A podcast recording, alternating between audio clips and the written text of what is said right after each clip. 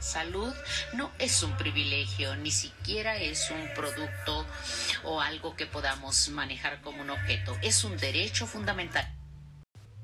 Universalmente se dice que el goce del grado máximo de salud que se puede lograr es uno de los derechos fundamentales de todo el ser humano sin distinción de raza, religión, ideología política o condición económica social. Y bien, en la Constitución mexicana, en el artículo cuarto, se garantiza que todas las personas tienen el derecho a la protección de la salud. Esto lleva a ordenar a los legisladores a definir las bases y modalidades para el acceso a los servicios de salud. Como ya sabemos, el legislador es el representante del pueblo y se encarga de todas las necesidades eh, de todos los mexicanos, modificando las leyes y observando que se cumplan estas. Y bien, como es una ley, eh, esto lleva a una serie de obligaciones positivas por parte de los poderes públicos. Eh, una de las principales son los siguientes. Corresponde al Estado asegurar la asistencia médica una vez que la salud, por la causa que sea, sea afectada. Esto es a lo que se le llama el derecho a la atención y asistencia sanitaria. Otra obligación del Estado es abstenerse de dañar la salud.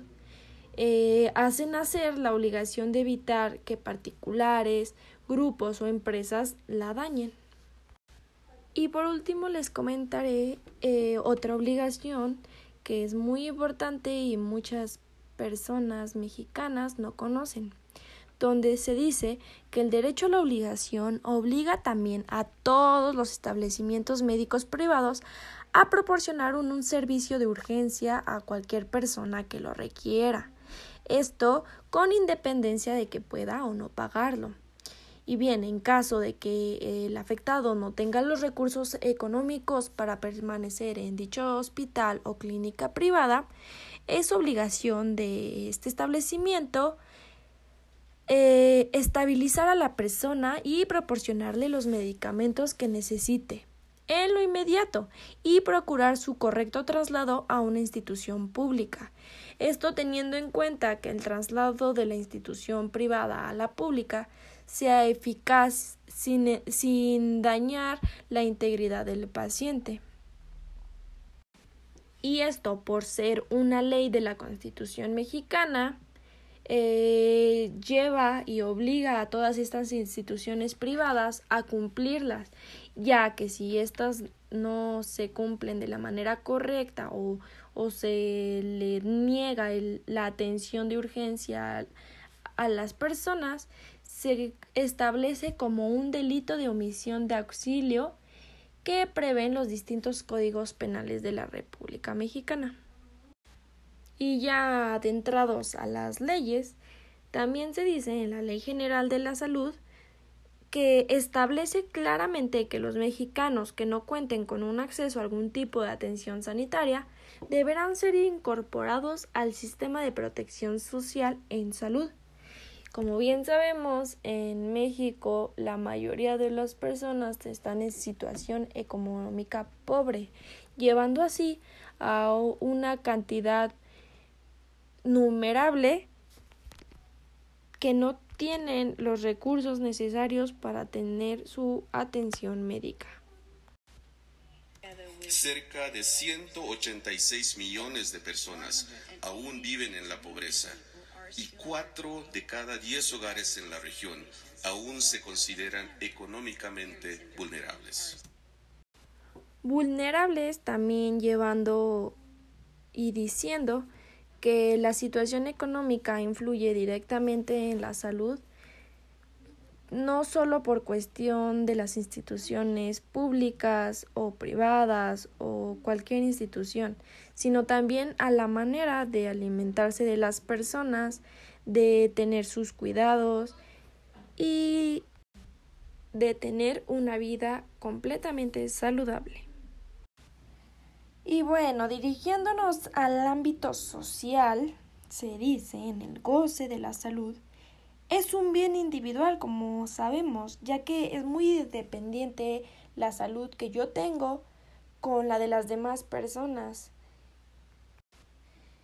Pero hay situaciones donde esto se modifica, ya que la salud tiene una dimensión colectiva, donde si consideramos que hay factores sociales que tienen a preservarla o quebrarla, como una de las principales son la contaminación. Es labor de todas las personas mantener un mundo mm, sin contaminación, ya que, como sabemos, la contaminación lleva a ciertas enfermedades, como lo son distintas enfermedades respiratorias y de todo ese tipo. Entonces, sí es un problema social donde también es la circulación de los agentes patógenos, eh, también la falta de hábitos higiénicos.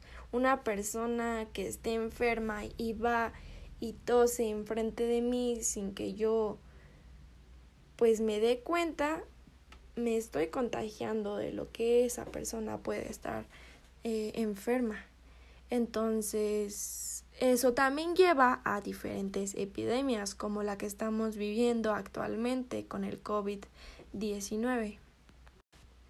Igual manera, las inapropiadas medidas de prevención de enfermedades, también que engloba las epidemias, lo que estamos viviendo actualmente, donde las personas salen a diferentes lugares donde hay mucha gente sin cubrebocas, donde no se pone el gel antibacterial, donde no tiene medidas de prevención ni hábitos higiénicos, llevando así a contagiar a más personas y a más personas y esas más personas a más personas, llevando a una salud social muy, muy, muy quebrada.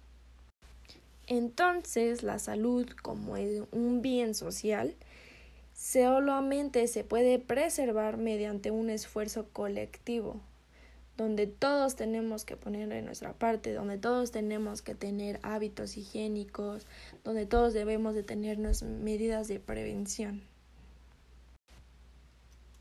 Ayer, el director general de la OMS consideró la COVID-19 como una pandemia.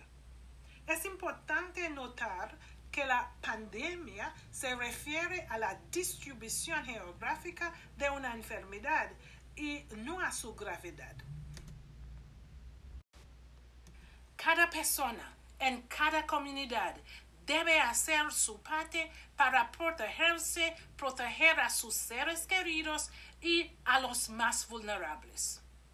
Todos debemos lavarnos las manos con agua y jabón con frecuencia, evitar el contacto cercano con personas enfermas usar siempre un pañuelo desechable al toser o estornudar y desecharlo inmediatamente o toser y estornudar en el interior del brazo. Y todos debemos seguir las recomendaciones de las autoridades de salud en cada país siempre. Y bueno, cambiando de tema, vamos a los derechos humanos, donde a partir del siglo XX hubo la revolución terapéutica, donde esto ha permitido que la salud se vea como un derecho del que todos deben y pueden disfrutar porque las condiciones técnicas y tecnológicas lo permiten. Entonces, el derecho a la salud lleva a diferentes derechos, se vinculan entre sí, donde debe de haber universalidad donde todos, todas las personas tienen el derecho eh, a tener la salud sin importar en dónde se encuentren ni el tiempo en el que se encuentren. También debe de haber equidad. Esto se refiere a la justicia, es decir, que todos deben de tener el servicio sanitario público sin, sin que unos tengan paguen impuestos o no si tienen también la capacidad económica suficiente. Esto también nos lleva a que todos, sin importar eh, si tienen ese ingreso económico, deben de recibirlo con la calidad necesaria, no solo recibirlo porque sí o a medias o un servicio de salud pues feo, mal, mal hecho. Esto también nos lleva a la no discriminación donde todos deben de tener el servicio y el derecho sin importar su raza, color, sexo, idioma, religión, opinión política o otra índole, su origen nacional o social, su posición económica, nacimiento o cualquier otra condición. También, por ejemplo, son la discapacidad, la edad, el estado civil o familiar, orientación o identidad sexual. Eh, estado de salud también, lugar de residencia o situación económica y social. Igual nos llevan a la accesibilidad, donde todos deben de tener el acceso a estos servicios, sin importar dónde se encuentren viviendo. Igual la, disponibilidad, ya que se debe de contar con un número suficiente de establecimientos de estos servicios públicos de salud, así como distintos programas para la salud y la promoción a la salud. Y bueno, también por último, la aceptabilidad, donde todos los establecimientos y bienes de salud deberán ser respetuosos a la ética médica y culturalmente apropiados, sensibles a las necesidades propias de cada sexo y ciclo vital. Y bueno, para concluir, todos para tener el derecho a la salud, para tener una salud buena, nos llevan a que todos los derechos humanos deben de estar unidos para el derecho a la salud. Esto que nos quiere decir que también hay condiciones eh, fundamentales donde las personas deben de tener el acceso al agua potable y saneamiento ya que obviamente sabemos que pues el agua potable puede traer y conllevar a distintas enfermedades si más bien no está correctamente limpia.